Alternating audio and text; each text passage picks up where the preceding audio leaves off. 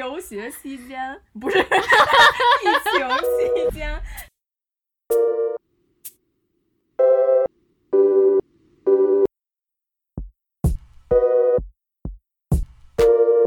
大家好，我们是奔奔走相告，我是左奔，我是右奔，我们是一档有说有笑的两人桌节目，偶尔拼桌，茶余饭后博君一笑。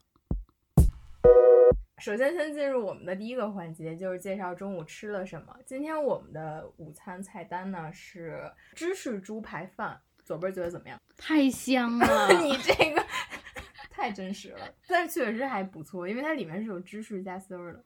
右边还配了两种酱，一个是番茄酱，一个是麦当劳里面那个麦香鱼里面配的酱。对对对对对对，行，那介绍完吃的呢，下面进入我们节目的正式环节。这期节目的主题是疫情期间留学生跑读大揭秘。这期节目其实不光有咱俩嘛，还邀请两个好朋友一起来拼桌。为什么呢？是因为我们想更全面的和大家分享从不同国家回到不同城市的留学生在不同时期是如何跑读的。嗯。我们将跑读这个过程分为三个阶段：回国前、回国中和回国后。嗯，因为这次内容比较多嘛，所以说这次节目将分为上下两期。对，上期就是回国前的各种细节，下期就是乘坐飞机和回国后的真实情况。没错，因为我是去年疫情前回国的，所以这回呢，我将作为本期的主持人，采访左奔儿和两位跑友。有请我们的嘉宾出场。Hello，大家好，我是 Susan。Hello，我是回城。那的人血型星座啊？这在线征婚吗？哎，这真可以给相亲吗？可以，可以，可以，可以，可以。好，那我植入一下哈。本人，嗯，九七的处女座，一六零，家里。哦，父母健在，刚跑读回来，去上海工作。对，上海的朋友们可以联系我一下，朋友们抓紧啊，手快有手慢无。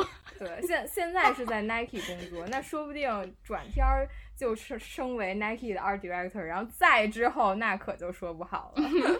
所以小伙子，你们在 在我们回城还年轻的时候，还看得上你的时候，赶快来信。对，就是现在我们两位嘉宾已经介绍完自己了，让我顺便介绍一下他们两个和我们之间的关系是什么。这是我邀请的两个朋友吗？Susan 是我去年在纽约上 Summer Camp 的时候认识的。对，今天而且今天正好是我跟乔老师认识一周年的日子，哇！就去年的今天。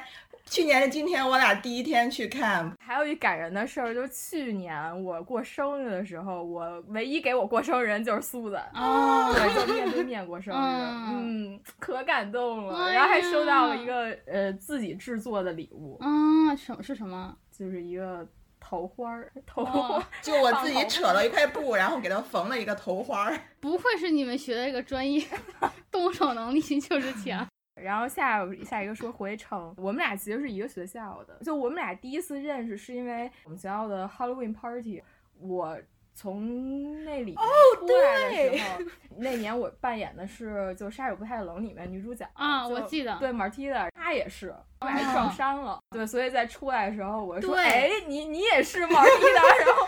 我们俩就一起合了张影，然后从那之后我们俩就认识。对，而且你是一直是那发型，我还为了那个 Halloween 特意去剪了那个头发，用心了。那首先第一个问题是，你们是来自哪一个国家？回中国是要到哪一个城市？你们又是坐着哪一个航空公司？通过什么途径买到这个机票的？首先从左边开始，我是从日本的京都回，想回北京。京都是走大阪机场嘛？大阪机场只有飞上海的航空。那其实我一开始买的是北京的，但是一直被取消，所以后来买的从大阪飞上海转机天津的机票，因为那是离北京最近的地方。但是又因为你只要入境上海，你就必须在上海隔离了，所以其实我想去北京，但是我的航班飞天津，我要在上海隔离。就在我飞上海的前没有几天，我从上海到天津那段航线被取消了。但是我还可以飞上海，等于说我就变成了从大阪飞上海，但是我之后要自行去北京。我是四月十四号的飞机，飞的吉祥航空。哦，对你当时那个签证马上就要到期了。我如果不是因为签证到期的话，我可能不会那么着急的回国。但是我就是属于那种一定要回国的情况。下一个是苏的，好，到我了，我来说出我这曲折的 回国经历。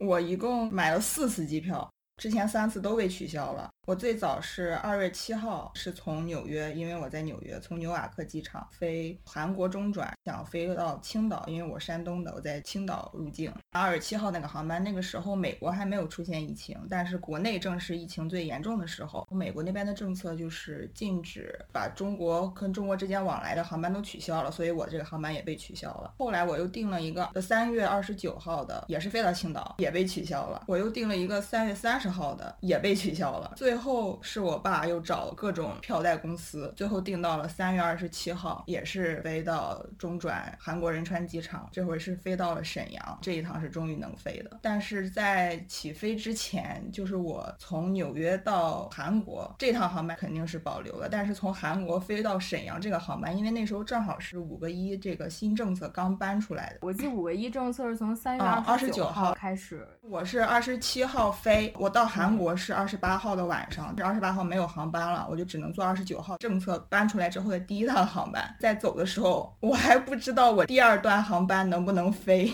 所有人那时候都不敢保证你能飞回来。这我爸也是赌了一把，嗯，就说那就改到这个航班。哇，那那这一不小心你就要被滞留。对，只是我临上飞机，我记得我当时都办完。托运行李了，但是因为我第一个航班是韩亚的航空公司嘛，他不可能一个韩亚航空公司就给我第二程的机票嘛，登机牌嘛。然后他说你必须要到了韩国之后，到了韩国机场才能换第二程的登机牌。我当时心里就挺没谱的，我就没有办法，我只能硬着头皮飞。对，好歹这个航班是保留的，是应该是每周天，南方航空公司的保留一趟，成功的飞回来了。对，因为刚刚苏珊也提到五个一那个政策嘛，可能有些人不太了解这个五个一政策是什么，所以这时候由左边介绍一下五个一具体是什么。这五个一呢，产生于国内已经平息了，增长的也降低了，但是入境的人数变多了，然后被检测出来人数也变变多了的时候，就出台了这个政策。对，这五个一政策呢，就是。一个中国人一旦出了国，当了一个留学生，就会一直买不到一张回国的机票，简称“五个一政策”。对，当然这是这是非官方，还有一个官方。官方呢，就是一个航空公司飞一个国家，只能保留一个航线，在一周之内只能飞一次。嗯，所以现在买票就非常难，就像买彩票中奖一样。而苏珊刚好是卡在那个五个一的时候，就是他一半儿没有经历五个一。左边是四月份嘛，他已经在这个政策已经运行了两三周的时候。然后下面我们就有请回城，因为他是现在正在沈阳隔离嘛。对。今天是我隔离第三天，我也是买了三次票，是三次都被取消。我跟大家情况不大一样，其实蛮多人还需要考虑就要不要回美国这个问题。但是我已经在工作了，所以我其实三月份疫情开始的时候，因为我在 Nike 工作，我们那个时候已经开始居家，觉得啊，美国医疗系统这么好，应该没什么大问题。但是越到到后来，那种想回家的心理真的蛮强烈的，所以我当申请公司能不能把我调去上海。属于那种义无反顾，就是特别想要回来。那我当时买的是五月十八号南航飞的。洛杉矶直飞广州的，但是我本人不是广州人，当时就是真的是有什么票就买什么，只要能回国就行。你是从哪一个城市飞的呀？我本人是在波特兰，所以我那个城市是没有任何国际航班了。现在我必须需要飞到另外一个城市去，所以离我最近的是洛杉矶嘛。我当时买的是五月十八，但是最后政策决定的是五月十七会飞这个航班，所以我朋友买了五月十七就能走，我就走不了。第一次就是那崩溃的呀，给我妈哭的，我妈。都傻了，但那个时候就还蛮有信心的，就觉得啊没事儿，我再坚持几天，我觉得我可以。那也是防护措施做的很可以。我妈二月份就给我寄的那口罩啥的，就不敢去公司，因为公司里面很多人都说我什么，他们说我是 overreact，我就都不敢去开会。对，然后那个事情你懂吗？就是我在 Nike，但 Nike 其实不是那么多元化。怎么说？大家其实不是很了解我这种紧张的心情。但是不可以在公司里搞特殊，你知道吗？我不能总是说啊，因为这个新冠，我不愿意跟你们坐一块儿开会，我就不想这样子。对，导致我后来就一度会不是想去上班。他出了居家工作令的时候，我就特别开心。航班都被取消了之后，我后来又买了一班飞机，是韩亚洛杉矶飞往广州的。韩亚这个公司吧，他发的那个航空表跟最后咱们民航局确定的那个表是完全是两个样子的。他会报很多航班，但最后他其实都不飞。但这个就误导了很多留学生去买那个票，你懂吗？就是那种高考你考不上那学校，但你填了试试。韩亚就这种心态，导致我最后没有办法找票代买的票。但是我这飞的也是特别曲折，我飞了足足有四十个小时，因为我是从波特兰出发，美国其实境内的航班也挺少了。我那一天波特兰去洛杉矶只有两个航班，在洛杉矶机场的话是乘坐大韩航空公司到首尔，但是我跟别人不一样，别人都是首尔直接回国了，我又去了趟日本。啊，你还能从首尔去日本？因为没有买不到票，就是首尔直飞到国内是没有票了，我必须要去日本，然后再从日本回国。呃，去沈阳有票。嗯，那就是我坐的那一班，会让你非常紧张，你知道吗？因为就是特别感谢，就是韩国的航空公司，他们就挺能理解我们这种心情的。因为我是相当于是我要彻底回国了，所以我行李还挺多。虽然说我已经寄了一部分回国了，但是如果他不给我直挂行李的话，我也是。应该会在机场直接崩溃，但是他们就还挺友善，就是给我直挂到了沈阳。那苏赞呢？你的那个行李当时转机我的第一程航空公司是韩亚，第二程是南航嘛。他当时我在 JFK 在纽约机场办行李托运的时候，他就告诉我是可以挂过去的，当时就直挂了。我只有一个大的三十寸的行李和一个 carry on，一个小的，我就两个都托运了，背了一个包。嗯，哇哦，我拖了一个电脑。我带了一个 iMac 来隔离，所以我们三个人都是回来以后就不回去的那种。对。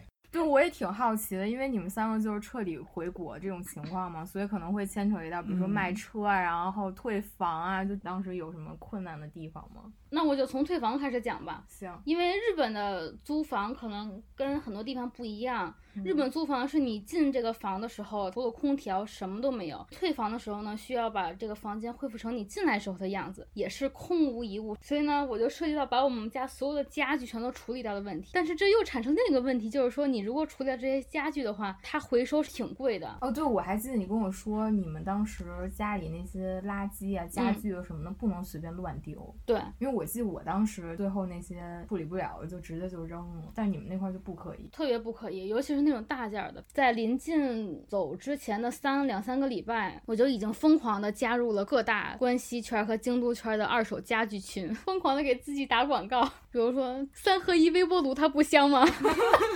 退房的时间跟机票的时间合不在一起，我有十五天的时间要流落街头。哦，所以你当时流落街头的时候，就选择住在你朋友家、同学家。我一开始是想住在两个朋友家，一人分一半儿，这样。你可真好，一人分一半儿。想挺美，但后来我发现就挺影响别人生活的，所以我就减少到了五天。第一个人家住五天，第二个人家住五天，最后四天住酒店。那几天，因为我们家没有微波炉，也没有烤箱了，锅瓢盆全没有了，然后电磁炉也送人了。嗯，等于说我们家什么都没有。然后那几天我就没好好吃饭，我就是又饿又困又累。嗯，对，而且那会儿还要一直在看机票，就害怕被取消，而且我的签证不也要到期了吗？而且是你前几天不是刚生病吗？前一个星期，嗯，急性肠胃炎，对，就还去医院来着，发烧四天，没有医院愿意给我看病，因为都怕我是新冠，天 狂腹泻，因为急性肠胃炎嘛，就很虚，整个人都没有力气说话，好惨一女的，对，好不容易好了，然后就要赶紧搬家了，对，对就是我还要一直留在家里去接洽大家来我家拿东西，因为我的东西分给了十多个不同的人。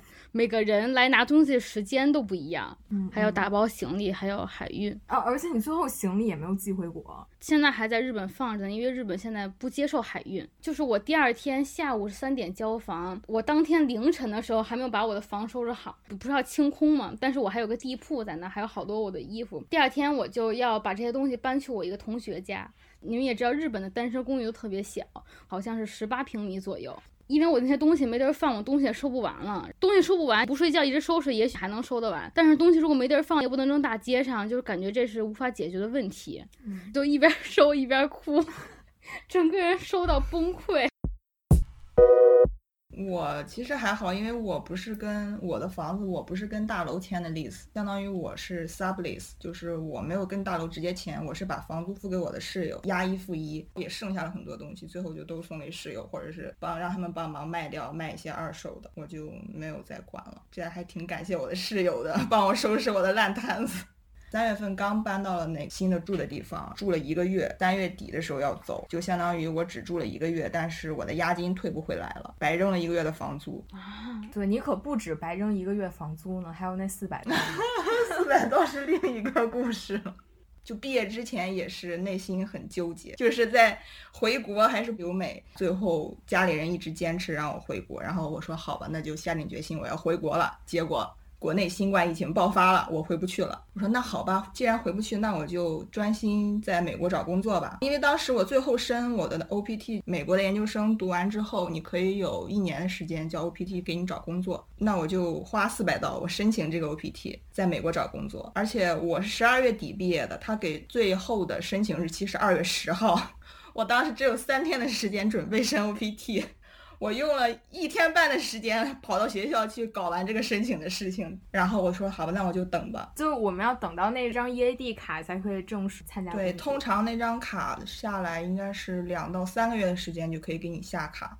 二月份的时候我就开始找实习，很幸运找到了一个之前认识的一个师哥，他自己有一个 studio，在他的 studio 里面做 intern，就这么一个方式，一边在等卡，一边在实习，在学习。结果等了一个月，过了一个月的安稳生活，突然纽约疫情爆发了。刚刚下定决心，我觉得我步入正轨了，开始在纽约找到实习了，又是因为这个疫情打乱了我的计划。家里人当时就已经很着急了，在拼命的让我回国了。就因为这个疫情，我又不得不在。回国，但是当时我的 EAD 卡也没有下来，而且我的毕业证也没有下来。我的原计划是，哪怕等到我毕业证下来之后，我可以带着毕业证回国。但是因为走得太仓促，也没有。我五点多起来，我七点多差不多就到机场了。那你是当时 Uber 去的吗？还是怎么去的？是我室友开车，他有一个小车，然后他们两个开车送我去的。哇塞，真的，纽约好室友。对，纽约好室友。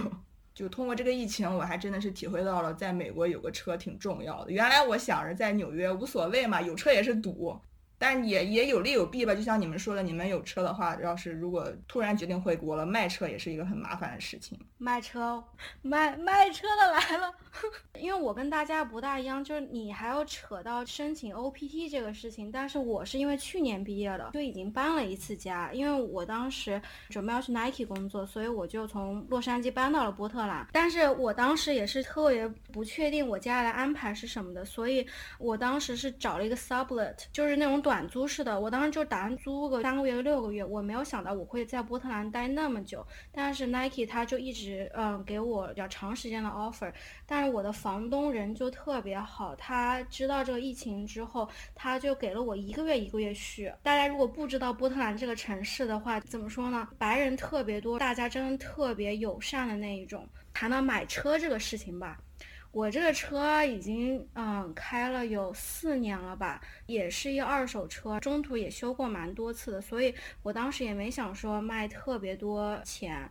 但我当时已经准备好要回来，所以我蛮早已经联系了朋友，如果想要买车的，刚好我朋友在洛杉矶，他想要这个车，但是我这车咋从波特兰给他整到洛杉矶去呢？又是个问题。他就给我预约了一个那种运车的公司，那运车的公司他就来我家把我这车给拖走。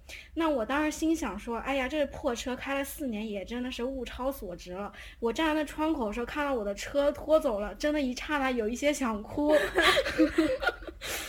我疫情期间，如果就是没有这个车的话，因为波特兰它是公共交通比较多，我当时都是坐公交车比较多。如果要出去买个东西什么的，但是现在很多公交车都停运了，位置都特别少，它就都不让你去坐了。所以我当时是两个星期去买一次菜，因为我一个人生活，两个星期就靠我那车时不时去发动一下，因为我就怕它就是没电。对对对对，发动了之后也不开，就坐在那车里面坐十五分钟，真的恍如隔世。而且我的行李也没有寄到国内，我当时是四月份这个行李就已经寄出去了。我的行李你知道卡在哪吗？卡在了澳门，因为我当时不知道我这机票啥时候能走，所以我购买的是那种不需要清关的这种转运方式。所以就导致我现在人已经回来了，我的那个行李还在澳门，我都想问他我能不能去自取，但但我人去了，我又怕从澳门又回不来。大家如果在美国念书的话，都知道很多人会去 Goodwill 捐衣服嘛，或者捐一些就是有的没的，但是疫情期间这些就都不开。当时比较搞笑，我都没有办法一心一意的理行李，这个是最烦的。同时在上班，当时在想着说啊，家里上班真舒服，那我就肯定是得一边喝着奶茶，一边就是做东西。就没想到早会，我天呐，从早开到晚，就是一个接一个的那种。Nike 吧，他会给你一个他们自己设计的日历，你的日历的时间就会被遮掉。有空的话，它就会显示出你有空，人家就会往里面加会。在这种疫情期间的话，很多项目和工作都需要有所改变，比如说有很多 slogan 什么都需要改变，所以我们当时就是工作非常非常忙，就比疫情之前还要忙。当时没心思去扔我这些东西啊，我就心里烦躁呀，就是看我那么多工作，又看我那些破衣服破鞋，就真的就是烦。然后当时就怎么着呢？就在我家那后院，我就整了一个就是那种像那种 flea market 的一样东西，我就搞一杂货。然后我就拿我那衣架出去，把我的衣服都给挂上，然后底下放了一那种小猪存钱罐，就让人家往里面放钱，你爱放多少放多少。然后我都标的是那种五块钱一件，就是你随便拿。万万没想到，就那一天结束之后，我好像可能就拿了五块钱吧。就是我想我衣服丑到那个地步吗？然后你知道可怕可怕到什么程度？波特兰是一个就是天天下雨的地方。我那摊也不好老在外面支着，怎么跟要城管来了你要赶紧收摊儿一样？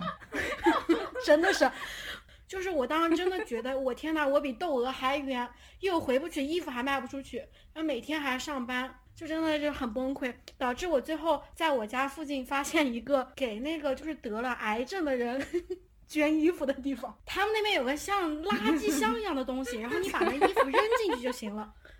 然后我当时就戴那手套，然后把那些东西全放到我车里面，一纸箱一纸箱往那扔，足足那站了有二十分钟。对，所以我的东西最后都是那么个处理的。但是我比较好的是我的家具都是房东给的，所以我就是家具什么都无所谓。但是我又碰到一个特别尴尬的事情，就是我当时没有机票，但是房东那天给我打了个电话说：“哎，回程，我们那个要卖房子了，是真的。”他们房子都看好了，然后他跟我说要卖房子了，导致我最后走的那一个星期就是很多人来看房。对，天呐。他们有戴口罩吗？就他们来看房的时候，我就说我在后院站着，你们进去看行不行？然后我就站在后院，就隔老远，然后再进去消毒。就我每天的作息就是吃饭，别人来看房，我消毒。对，然后我当时又没有把我吃的东西给算好，导致我最后一天要上飞机的时候，人家都说要吃到吐上飞机，我就只吃了一个红薯和一个鸡蛋，因为家里只剩那两个了。然后 还理出了一大堆我妈给我带来的红糖。我妈说：“ 你要不带着一包红糖上飞机吧？就是那种像砖一样的红糖。”哦，真的是就扔了，真的好多东西啊，什么银耳啦、红糖、妈妈带的蒲公英，还有那个绿茶，深有同感。我扔了一大盒就是浆。是啊，妈妈的爱都被扔光了。对，是真的，我都不敢跟我妈说。对，但我最后走就还挺顺利的。我最后走的时候，我是我在耐克的上司送我去的公司，呃，送我去的机场，不是去公司了。对，就他对我特好，就跟我爹似的。总是能遇到这种好心人，是真的。然后当时我的朋友们都想来看我，但是又不敢来怕看我，就他们研发出了一个东西，叫什么叫 Drive By。他们就开车到我家，然后我就开窗，然后跟他们说再见。然后我朋友吧，我朋友吧给我写了好多信，就还贼贼煽情。但是我这人又特别极简，我就是都拍照，拍照就扔了。你别告诉他们。电子版 留个存档。对对对，就电子版。你把你朋友的爱也都扔了，你这一期节目把妈妈的爱扔了，把朋友的爱也扔了。哎，就是这跑毒就不能拖家带口，还带着那么多东西走，你说我那一 iMac 还不够吗？哎呀，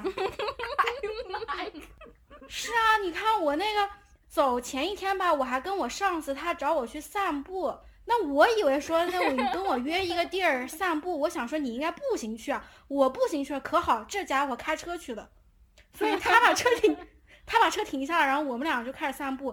就是 Nike 的人可能就身体素质特别好，你知道吗？我一想说散步，哎，一个小时应该差不多。你知道那散步散多久吗？三个小时啊！我第二天要坐飞机，我那腿我都盘不起来，真的太可怕了。我跟你说，就本来挺感动一个事情吧，搞得我就是身心俱疲。而且散步的地方吧，还离我家特别远，我是走路回去的，因为我车已经卖了。然后就是你懂吗？那三个小时以上，我还步行回家三十分钟，然后步行的时候还下雨了，你知道吗？下雨的时候，你知道吗？我还戴了眼镜，就是我都还不敢擦那个眼镜，我就是怕我手脏。就是你知道吗？就是感动，我感动，我想擦眼泪啊，我又不敢擦，手脏。现在回家之后还真挺感动了，真的是哭了。最后一个环节就是说一下你最近想推荐给大家的一个心头好。最近发掘的快乐源泉推荐给大家，是莫吉托，一秒钟带你回到古巴。可以在某宝上买一个 Mojito 的一个调酒的套餐，它会给你配好所有的需要的酒工具，还有那种浓缩的柠檬汁。如果你有鲜柠檬的话，可以不用买，可以自己在家调酒。古巴就盛产白朗姆酒嘛，到了古巴之后就天天喝莫吉托，天天跳舞，特别快乐。拉美人民就是只要听到一点点音乐就会扭动他的身躯。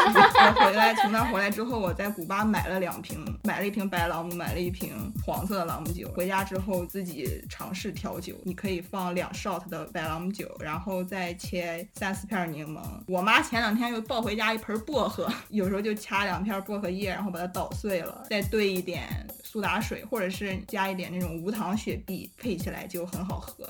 哟，回程有什么要分享的吗？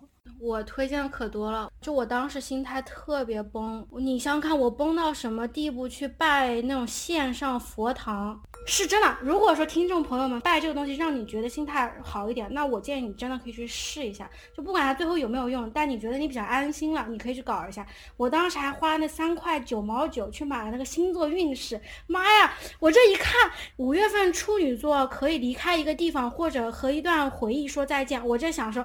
我这回家有希望了，哇，那个就一下点燃我信心，你知道吗？就是我妈再怎么劝我，我都觉得说，哎呀，你这不行，机票房买不到。但菩萨可能说我跟我说一句话，我就觉得，哎呀，可以，就是你自己找方法，对吧？就你要打游戏心态好，你就打打游戏，对吧？聊聊天也可以，做做饭也行，或者学个什么新技能。